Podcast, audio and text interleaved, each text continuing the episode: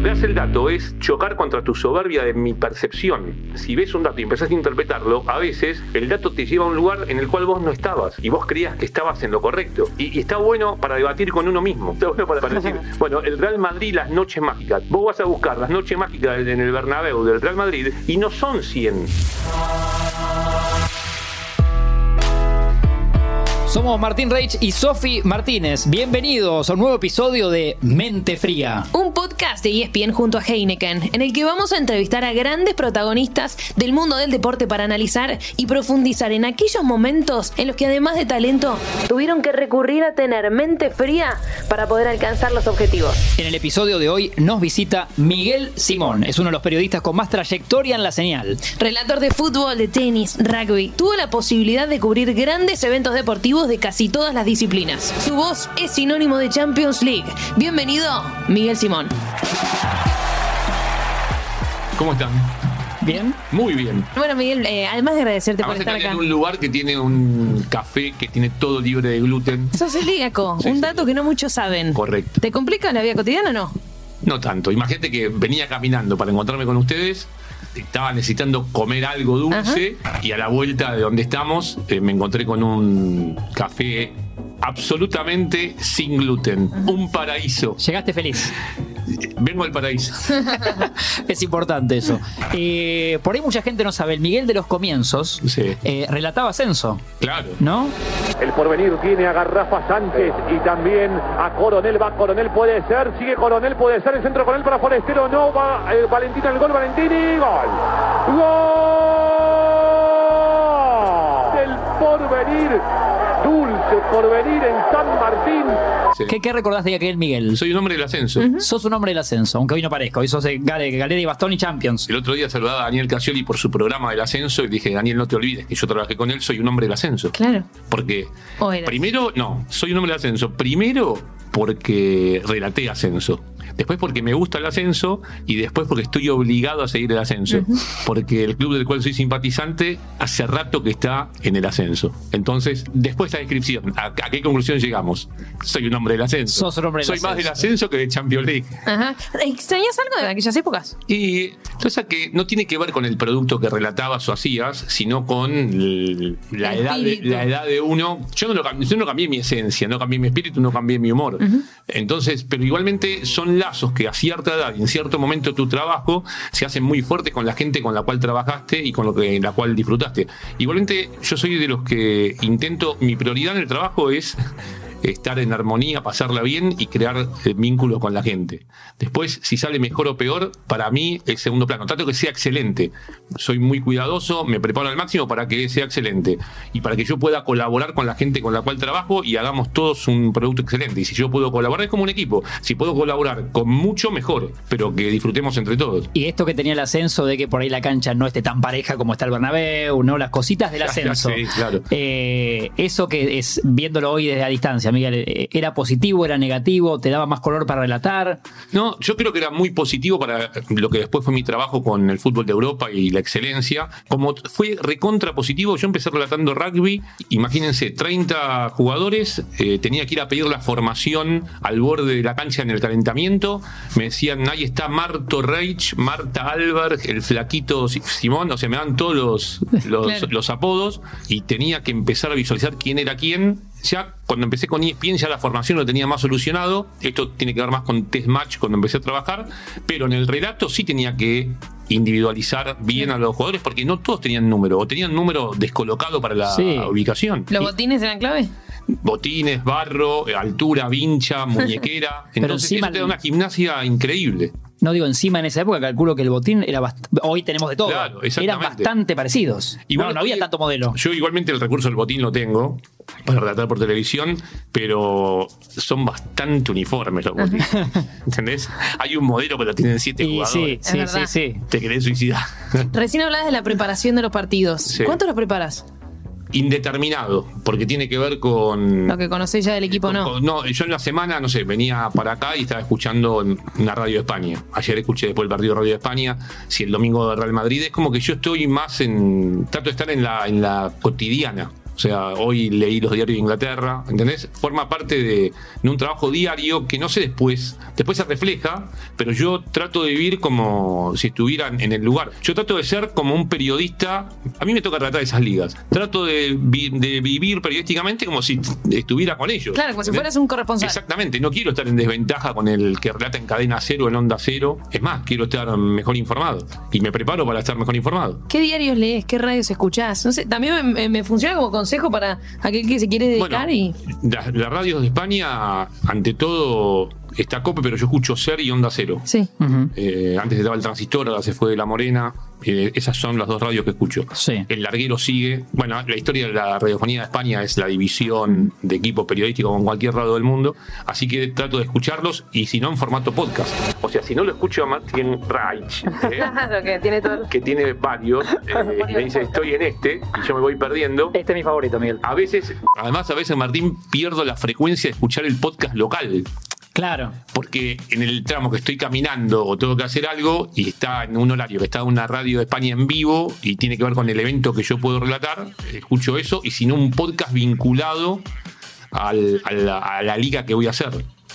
Ya tengo un par de, de- de lugares donde sé que van a hablar de- del fútbol internacional y lo escucho. Y eso forma todo parte del equipaje que tenés, más allá de después lo que lees. No sé, pago a veces suscripciones, el equipo, me tocó hacer la Liga de Francia, lo primero que hice fue suscribirme al equipo, porque sabía que ahí estaba la, mayor cantidad de información y una gran fuente de, de información. Además, bueno, Sofi, le contamos al que tal vez no conoce tanto a Miguel Simón, no creo que nadie, pero por las dudas, eh, no solo todo el bagaje de datos que, nos cuenta, sino que hay datos siempre periféricos, Miguel, que aportás que son muy jugosos, desde la mujer del arquero y la última vez que modeló, hasta el trabajo que perdió el amigo del técnico, hasta todo ese tipo El, de el datos. out of context me gusta. Exacto, Me gusta exacto, el a eso voy. context. Y tiene que ver también con el tiempo. Mira, en las grandes ligas del mundo se juega entre 51 minutos y 55, 56. ¿Qué significa? Hagamos matemática. Yo sé que a la gente no le gusta mucho la matemática, a mí tampoco me gustaba, pero nos quedan, ¿entendés? 35 minutos de tiempo entre el, el comentarista, el análisis. Igualmente tenés oyentes y oyentes. Hay oyentes- que no resisten un número. O sea, Claro. hay partidos que yo di dos números y te Se enojan. dicen, no, te dicen, dejá de dar estadísticas, dos números. bueno, digo, yo no- igualmente, cada uno es el trabajo que cree que tiene que hacer. O sea, sí, sí me doy cuenta si di 25, que 25 no va. Podés saturar a alguien. Pero Claro. 4, 5. Además, si la cuestión es muy vinculada con el juego, para mí va siempre. O sea, ¿entendés? Si está vinculado. Hoy, eh, hoy, hay un- hoy el número duro se terminó. Hoy está la estadística más avanzada que tiene que ver con lo que vos podés dar para sostener lo que decís. Hoy tenés que sostener todo lo que decís. Más allá que esto no es un debate, pero si fuera un debate la transmisión, yo no quiero que nadie venga a decirme esto que dijiste está mal y me lo sostenga con algo que yo no tengo. Entonces yo trato de, de tener un sostén en esos números para justificar lo que estoy diciendo. Si no, es tu opinión contra la mía. Y hoy, en este mundo, en, en- en este mundo tan vertiginoso, casi todo se puede cuantificar. Es cierto que perdés un poco el debate, pero también perdés un poco esa soberbia de decir mi opinión es la que vale. Claro. Es, eh, lo que hace el dato es chocar contra tu soberbia de mi percepción. ¿Entendés? Es decir, eh, vos si ves un dato y empezás a interpretarlo, a veces el dato te lleva a un lugar en el cual vos no estabas y vos creías que estabas en lo correcto. Te dice, ah, mira, haces una cosa, tenés que abrir otra puerta, porque la que estás abriendo no va, no va. Vos me decís que ese número 5 recupera y el dato me dice que recupera una pelota y medio por partido. Yo ya mi percepción, Hmm. porque lo vi en un partido, tiene que cambiar. Exacto. Y, y está bueno para debatir con uno mismo. Eh, El dato está bueno para, Sí. deba- para decir, bueno, el Real Madrid, las noches mágicas. Vos vas a buscar las noches mágicas en el Bernabéu del Real Madrid y no son 100. Y no tienen remonte. Yo, eh, es decir. No hay que remontarse al año 70 porque tiene una con Derby County. Sí. Después lo que hay que fijarse es que metió tres remontadas seguidas, algo inimaginable y que no hizo nadie. Pero no son miles las remontadas del Madrid. O sea, pero la gente, es decir, te- se acuerda de la excepción a la regla. Sergio Ramos, y, y, empieza- y vos empezás a bajar el Wolfsburg 2 a 0. Cristiano lo dio vuelta también en Champions, no tan, no tan lejano. Y después Por ahí retenés lo último. Claro, retenés. Claro, la percepción retenés a veces es fuerte y te quedás con exactamente. eso. Entonces, yo también tengo la percepción que la noche mágica en el Bernabéu, pero después, si voy a, a buscar cuáles son las noches mágicas del Bernabéu en cuanto a remontadas, ha ganado miles de partidos. Yo no estoy discutiendo el Real Madrid, estoy eh, discutiendo el tema remontada. Claro. El tema remontada tuvo tres remontadas en un torneo que para encontrar tres remontadas tenés que alejarte claro. de la década del 70. Se enciende la esperanza del Madrid con Vinillo Melo la Benzema. ¡Gol! ¡Gol! Benzema el superhéroe del Madrid. Siempre hay espacio en el guion para Benzema. Vence más el Madrid. Vence más el Madrid. Vence el Madrid con Benzema. Entonces ahí te debatís con vos mismo. ¿Por qué dije? Porque yo lo dije, la, la noche mágica. El- el La me- sí, Bernabéu, sí, sí, sí. La, la- la mística, como si remontara todos los partidos. Y no es así. El Madrid no gana remontando. El Madrid gana porque te somete. en- pues si no, no hubiese ganado 13 Copas de Europa remontando como hasta ahora. Eso es irreal. ¿Se puede hacer periodismo deportivo sin datos? Sí, claro, se puede hacer periodismo sin datos. El tema es que hay oyentes que quieren datos, hay oyentes que no les interesa. Es una profesión en la cual no hay un duelo directo entre nosotros. No es que mañana, como en el tenis, vamos a entrar a la cancha, ¿no? Y, y en Roland Garros vamos a ver quién, quién, tiene, quién tiene mejores condiciones. Entonces, vos, vos te- puedes tener tus oyentes, otros pueden tener otro oyente con una manera muy distinta de, de trabajar. Yo cuando doy una charla en una de escuela de periodismo siempre digo lo mismo.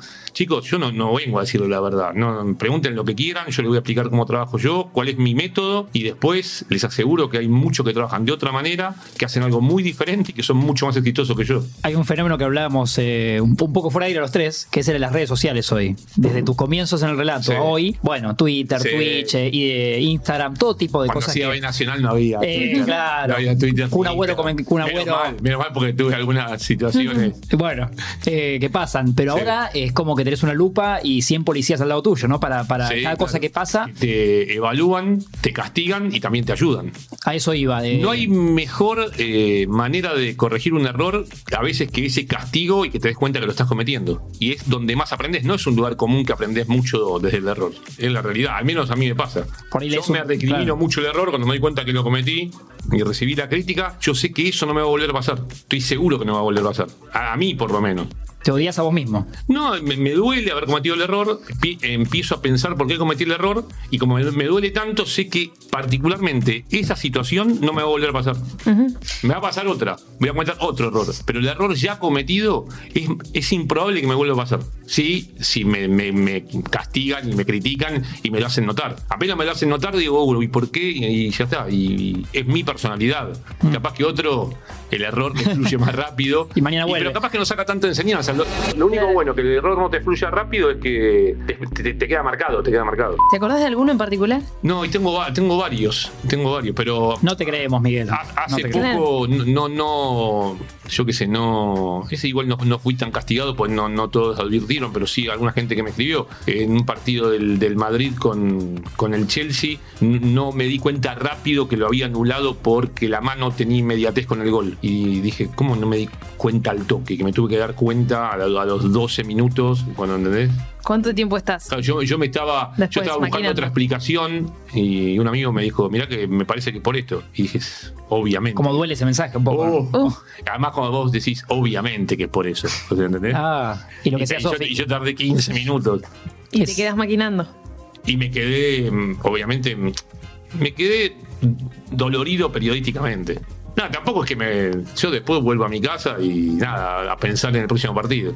Pero sí, sí, dolorido periodístico. El, el término es dolor periodístico. Claro, sí, sí, 100%. Voy a hacer un podcast, dolor periodístico. Bueno, contá con nosotros. Eh, cada tanto recuerdo, Miguel, porque viene bárbaro para el contexto, que me recomendaste un libro, eh, Liderazgo Tranquilo, Mira. de Carlo Ancelotti. Hace días después de, de que ganó ¿no? su pasaje a la final, volví a tomarlo. Ajá, lo tenés a mano ahí.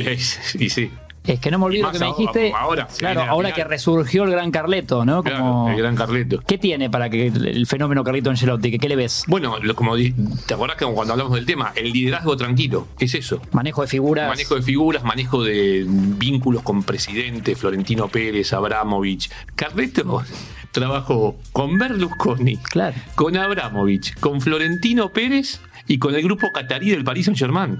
Y con un grupo de jugadores, ¿no? Eh, del Bayern Múnich. Que deben tener sus particularidades. Todo muy lindo el Bayern Múnich con exjugadores. Está Kahn, está Rummenigge. eh, Pero el carácter alemán, ¿no? El- y además un grupo de exjugadores sí. que deben tener su particularidad. Bueno, lo vemos en la Argentina con Boca, ¿no? Con el famoso consejo. Que está muy bien y yo me parece perfecto que los clubes intenten esto. Plausible lo de Boca, ¿no? Llegó Román y puso tres exjugadores, pero también para el técnico debe ser algo bastante complicado de llevar. No busca cualquiera, el Bayern Múnich y los que tengan, o estudiantes con Verón. Y bueno, no, porque te influyan, pero en algún momento son figuras muy representativas que conocen mucho el deporte que vos haces. Hay presidentes que mm, no hay, no hay igualdad de condiciones entre Carleto y Abramovich cuando se ponen a hablar de fútbol. En cambio, cuando tenés un consejo que te está mirando, un vicepresidente o un presidente, eh, como pasa en el Bayern Múnich, la situación debe ser diferente y tenés que manejarla también. Tenés que ponerte otro traje. Tenés que cambiarle la vestimenta para hablar con ellos. Respecto de Abramovich, de, de Berlusconi o del, que, o del grupo catarí. ¿Y qué clave tiene o cuenta Angelotti para No, poder y- manejarlo? Mira, yo no, no lo voy leyendo esos libros, tengo varios y los voy leyendo parcialmente. O sea, voy a volver ahora a ver un buen tramo de lo que no leí. Pero le comentaba a Martín aquella vez que él es muy astuto para, para eso. Cuenta algunas cosas de cómo manejó el grupo del Real Madrid en su momento y después mucho de los vínculos con los presidentes. Y decís, y sí, este tipo indudablemente es, es muy astuto. Porque mucho se habla de los entrenadores, de la nueva generación, de los Sí. talentos, de también las formas de manejar los grupos, teniendo en cuenta la juventud de algunos Sí. jugadores y los cambios en la comunicación para con jugadores más jóvenes. Sin embargo, perfiles como Angelotti demuestran que están vigentes. Sí, y además habría que ver el tema de los grupos, si el grupo joven quiere un líder joven. Habría que ver si el chico de 18, 19, 20 años respeta al líder joven que le habla, no veo qué necesidad tiene de hablarle, no sé, de, de si eh, hace streaming o no, o si juega ¿no? a tal o cual juego con la consola, o respeta más eh, si llega Ancelotti, ¿no? Y llega con cinco títulos en cinco grandes ligas, Mm. Champions League. Es relativo. O sea, es no, profundizar demasiado, pensar que el técnico joven, por el diálogo, si el técnico joven no sabe, por más que tenga buen diálogo, no lo van a respetar. Hoy, y yo esto lo, lo hablo con entrenadores y, y mucho con entrenadores de básquet y de otros deportes también, o, o de tenis que tienen un contacto bien directo con su pupilo. Yo creo que hoy el deportista respeta mucho el conocimiento. Entonces, lo primero que tenés que tener es conocimiento. Tengas 30, 40, también puedes tener 60 años, haber hecho una gran carrera en el fútbol y no expresar tanto conocimiento y te miden al segundo entrenamiento y te dicen, te bajaron del póster, te sacaron los cinco títulos. No es el caso de Ancelotti, pero te pueden bajar los cinco títulos. Sí. Es raro igualmente que alguien que gana tanto no tenga conocimiento. Pero a veces ayudante. no puedes expresarlo el conocimiento. Acá no basta con tener conocimiento. Yo creo que el conocimiento es bastante parecido en, en varios entrenadores. El tema es cómo lo expresan y cómo gestionan la parte humana, Sí. que es algo clave hoy también. Y también absorber las nuevas tecnologías, ¿no? Que están vinculadas al fútbol, que O, quizá... o entenderlas. Entenderlas. Entenderlas, porque no tenés que absorberlas. Vos tenés que entender eh, la problemática del chico que estás entrenando. No hace falta que Instagrames para, para que, ¿no? para que vos te ganes la confianza de tu. Ancelotti decía, eh, después del partido frente al City, que él se sacó la foto con el puro cuando ganaron la liga, Sí. porque estaba en una situación que estaba con sus amigos. Los amigos eran los jugadores. Y él lo describió así. Sí, lo escribió así. Y le preguntaban a, a Rodrigo, que tiene 21. Sí. eh, a- Man of the match. eh, Casi, casi, ¿no? Sí. De la semis. Eh, le preguntaban a Rodrigo y él decía que, mm, que sí, que es un amigo. Mira, Que Ancelotti es un amigo, que, que tiene cercanía con los jugadores. claro, uno pensaría porque decía Sofía, un tipo más grande, de la vieja escuela, pero, pero bueno, o sea, el famoso se reinventó o, o se ayornó. Sí, o, o tiene herramientas es un para. tipo muy empático y va a estar ayornado cualquiera sea la época, más allá que tenga 60, 70, 80 o haya tenido 40. Capaz con los 40 era menos disruptivo que hoy. Porque también para, para muchas cosas la edad te viene bien. Y nuestra posición, por ejemplo. O sea, hay que ver quién es más disruptivo. Si, que tiene, si era Araujo cuando tenía 60 o el chico que empezaba con 21 o 22. Bueno, también... Seguramente, y lo fue era Araujo. que lo fue hasta que se, hasta que se retiró. O sea, Sí. siempre tenía más chances él, teniendo 60, no sé cuántos años tiene Marcelo, eh, o teniendo 70, más chances él que el que, que empieza, porque tiene un. Otra espalda, Porque tiene la mente, o tenía la mente para hacerlo cuando estaba en actividad, y tiene la espalda, y tiene la confianza para hacerlo. Alguien empieza, está, viste, muy cuidadoso de no cometer errores. Pasa también en, en el deporte y pasa en el periodismo. Pasa en el fútbol, pasa en el plantel también, y un buen ejemplo de eso también es Benzema. Sí, bueno, Benzema que ha compartido vestuario con, con todo tipo de compañeros, estrellas, chicos, ahora tiene varios chicos, tiene muchos compañeros con oficio. Él ha trascendido todo eso, ha trascendido las críticas y los reproches que recibió en el Real Madrid. Yo tengo amigos, uno sobre todo que vive en Madrid, Sí. que 2015, 2016 me decía que Benzema era un desastre. Yo decía, pero a mí me gusta Benzema. ¿Cómo no entendés a Benzema? Y teníamos esa discusión, era muy divertido. Pues nos sentábamos y estábamos media hora hablando de Benzema, cómo, cómo debatíamos que a mí me gustaba Benzema. No lo digo ahora que Benzema se. No, no, no, Tampoco no. le decía, mira, Benzema es un pibe que te va a hacer 800 goles por temporada. A mí me gustaba cómo jugaba Benzema y, y lo que aportaba Benzema y lo que le daba a Cristiano Ronaldo. ¿Y ahora qué te dice? Ahora no sé dónde, no, no, No. no, dialoga, Ahora, no dialoga sobre Karim. Igual Es siento un que, tema que está prohibido. que evidente- nunca tuvo tanto marketing. Obviamente que ahora está de moda hablar de Benzema y eso es un necio al que no le reconoce algo, pero Sí. hace un tiempo evidente- pasaba un poco como le traían nueve al Real Madrid y siempre jugaba él, pero nunca vendió las mismas camisetas que, que otros, ¿no? Lo que pasa es que ahora él hace los goles. Y en definitiva, ¿a qué conclusión podemos llegar? El marketing está vinculado con los goles. Él dijo alguna vez, juego para los que entienden el fútbol o, o algo así. Sí. Eh, bueno, ahora juega para ellos, los entendidos, y juega para el que no entiende mucho y dice, ¿cuánto Para goles- todos. ¿cuántos goles hizo Benzema? Y lleva 15 en la Champions. Bueno, entonces eh, todos se rinden a Benzema. Ahora, ya que estamos hablando de Real Madrid, Sí. ¿por qué finalista de Champions? Porque más equipo que el City no parece. No, y más equipo. En realidad no tuvo. eh, En, la- en cada una de las series que atravesó, eh, futbolísticamente, perdió más de lo que ganó. El tema es el siguiente: el fútbol se cuenta por goles, hizo más goles que sus rivales. Pero en cuanto al juego, yo creo que perdió bastante más pasajes del partido, fragmentos, que lo que ganó. Pero metió una ráfaga contra el París de 17 minutos. Eh, tres goles. Metió una ráfaga contra el Chelsea, dos de 16 minutos cuando estaba perdido. Y ni hablar de la última que fueron en 11 minutos aproximadamente. O sea, estamos hablando que esos, esos 45 minutos le alcanzaron para ganar tres series en las cuales jugó más de 300 minutos. No quiero complicar con las matemáticas, pero tomamos tres partidos. Eh, los pasajes favorables del Madrid, si bien contra el City, no tuvo algún otro pasaje bastante favorable en el Bernabéu, pero con 45 minutos le alcanzó para atravesar contra equipos de recontra elite, series que no transcurrieron en más de 300 minutos, una locura. Es golpear cuando correspondía, evitar goles con Courtois cuando correspondía, resistir, sufrir, contener, hacer lo que habitualmente hace o intenta hacer, no descolla, no reluce, no está vinculado a un juego asociado ni a un juego de no, no sabes a qué lo- vincularlo del Real Madrid, pues te pregunto, ¿es un juego de, ah, juego de contraataque? No juega al contraataque. Eh, se ponen todos atrás en el bloque bajo, no juegan en el bloque bajo. Te manejan la pelota todo el tiempo, Kroos, Modric, en la elite, nada que ver, no te manejan todo el tiempo la pelota, la manejan bien. Y sin embargo está en la final. Es difícil encontrar la explicación muy clara futbolísticamente, sí, que golpeó cuando tenía que golpear y generó un estado de confusión en los adversarios muy importante. Mente fría tuvo el nombre de este podcast, ¿no? Tuvo, tuvo mente fría y, gener- y- y- y sangre fría y después generó pánico.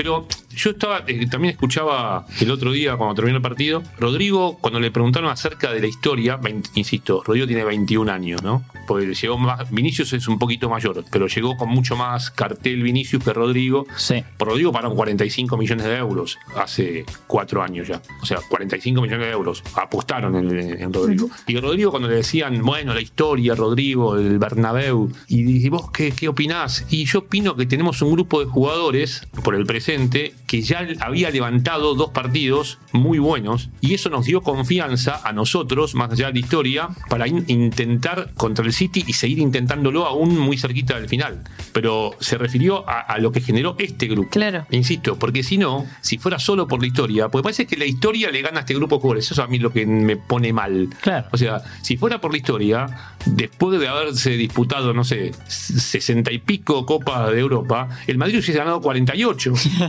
El tema es que lo que hace el Madrid lo hace con más frecuencia que el resto. Lleva 13 y le saca larga ventaja al que lo sigue. Pero este grupo de jugadores es muy importante. Es un grupo de jugadores más la historia te hacen remontar partidos. La historia sin el grupo de jugadores es probable, como le pasó al Madrid en varias oportunidades, no remonta ninguna serie. Y pensé en, eh, en el que espera en la final, que casi que fue injusto que no hablemos de él, que es el Liverpool de Klopp. Señoras y señores, tenemos finalista, primer finalista en esta edición de la UEFA Champions League. Liverpool a la final, dio vuelta al partido. ¿Cómo ves el perfil club de un alemán que toma birra, se ríe, hace chistes? Parece un director de cine, Que ¿no? le, que le gusta hablar del grupo del cuerpo técnico, que pidió hacer una foto con su cuerpo técnico. Eso me encantó. cuando extendió su contrato. Que pidió una que- mejora de contrato. Que- que Exacto. Dijo, a mí no, es para el cuerpo técnico, la mejora del contrato. Eh, me parece que es.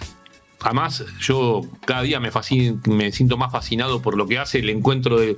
eh, cada vez que leo más cosas, más detalles busca, mm, mejor juego tiene el equipo, no deja nada librado al azar. es esa combinación de, de estética, productividad y detalle.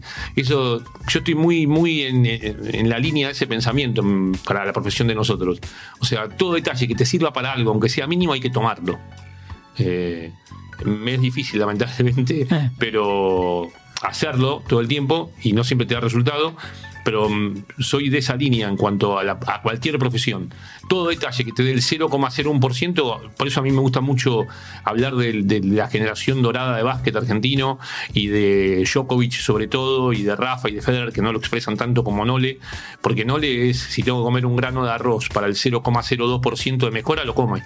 Y otros dicen, ah, ¿yo por qué voy a comer el grano de arroz? Bueno, yo, yo, eh, estoy más del lado La excelencia, como. no sé, el detalle, y más si es una profesión tan redituable como la que tienen ellos. La nuestra sería diferente si la confrontación fuera directa. Porque en el deporte hay que reconocer que más allá de la personalidad de cada uno y de la obsesión por mejorar, también está cuando vos ves que el que está a tu lado y compite con vos te saca ventaja.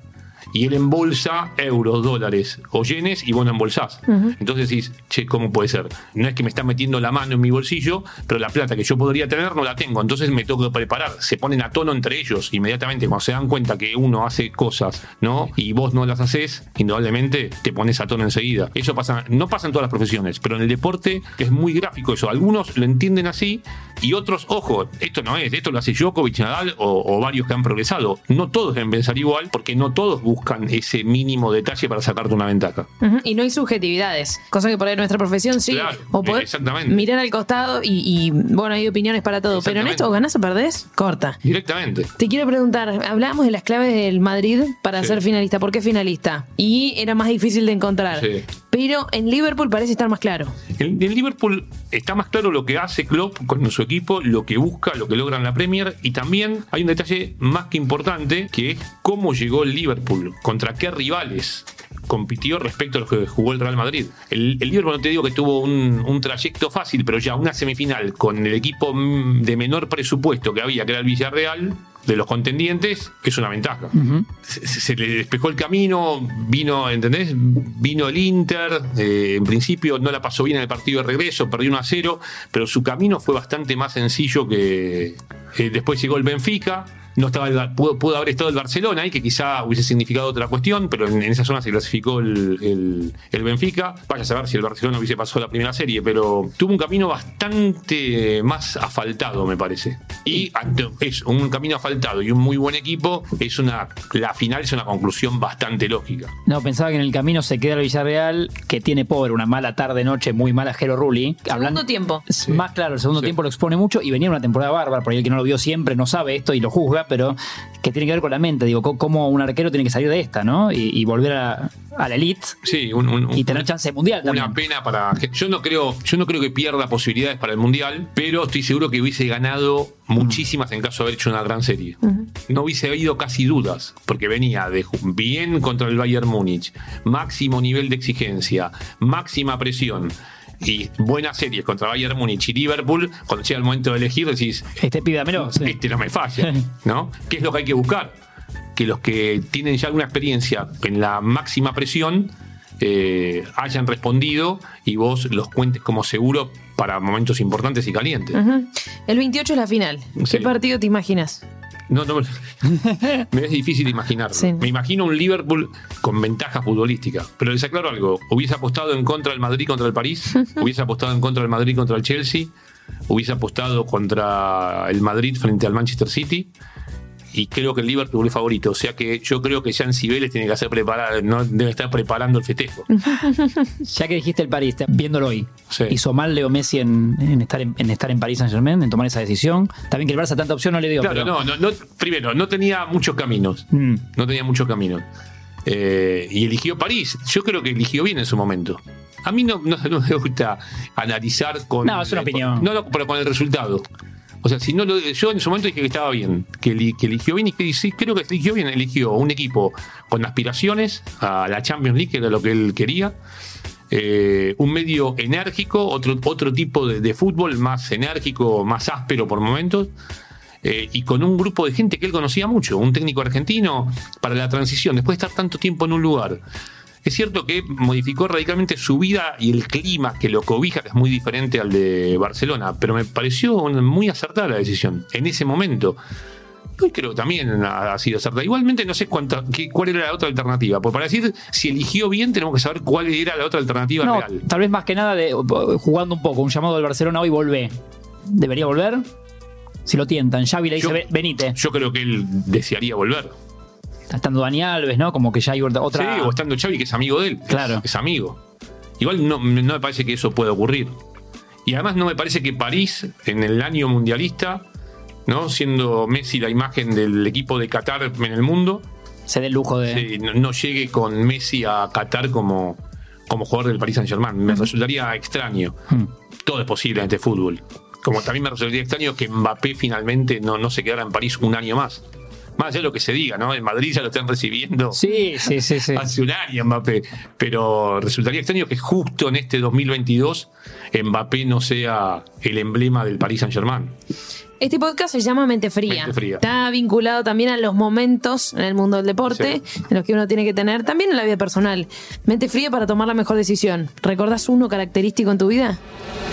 ¿Sabés que cuando ustedes me dijeron que estaba la chance de conversar sobre esto, yo lo- lo- he pensado el tema en varias oportunidades y, y lo pienso también cuando leo historias de deportistas. Yo estoy escribiendo un libro con 10 personajes que está bueno porque te ayuda, ¿no? Como si fuera, viste, las películas de investigación policial que pones, vas pinchando de cada Fotos uno, en el corcho. Vas pinchando, claro, a los sospechosos y pones fotos y pones Sí. papelitos. Y, y linkear a Federer con Lewis Hamilton y a Hamilton con Rossi y a Sonny Bill Williams con Simon Biles, Tienen puntos en común. muchos. Muchos. Y tienen muchos puntos en común los que quedaron en el camino, porque el libro se trata de eso, enfocar un aspecto de cada uno con un verbo solo y ver quién quedó en el camino también. Y es asombroso. Es decir, hasta que no tenés, el- no, no, no tenés los papelitos no pinchaditos ahí, las fotos. no la tapa debería ser esa foto, ¿eh? No te das cuenta. El ¿Cómo? corcho con la foto, Sí, ¿no? sí. Lo voy a hacer con Constanza, y lo estamos haciendo en realidad, no, es, un- es un libro que lo hacemos con Augusto Constanza. Sí, un saludo a. Augusto, claro. Y no- me diste una gran idea. ¿ah?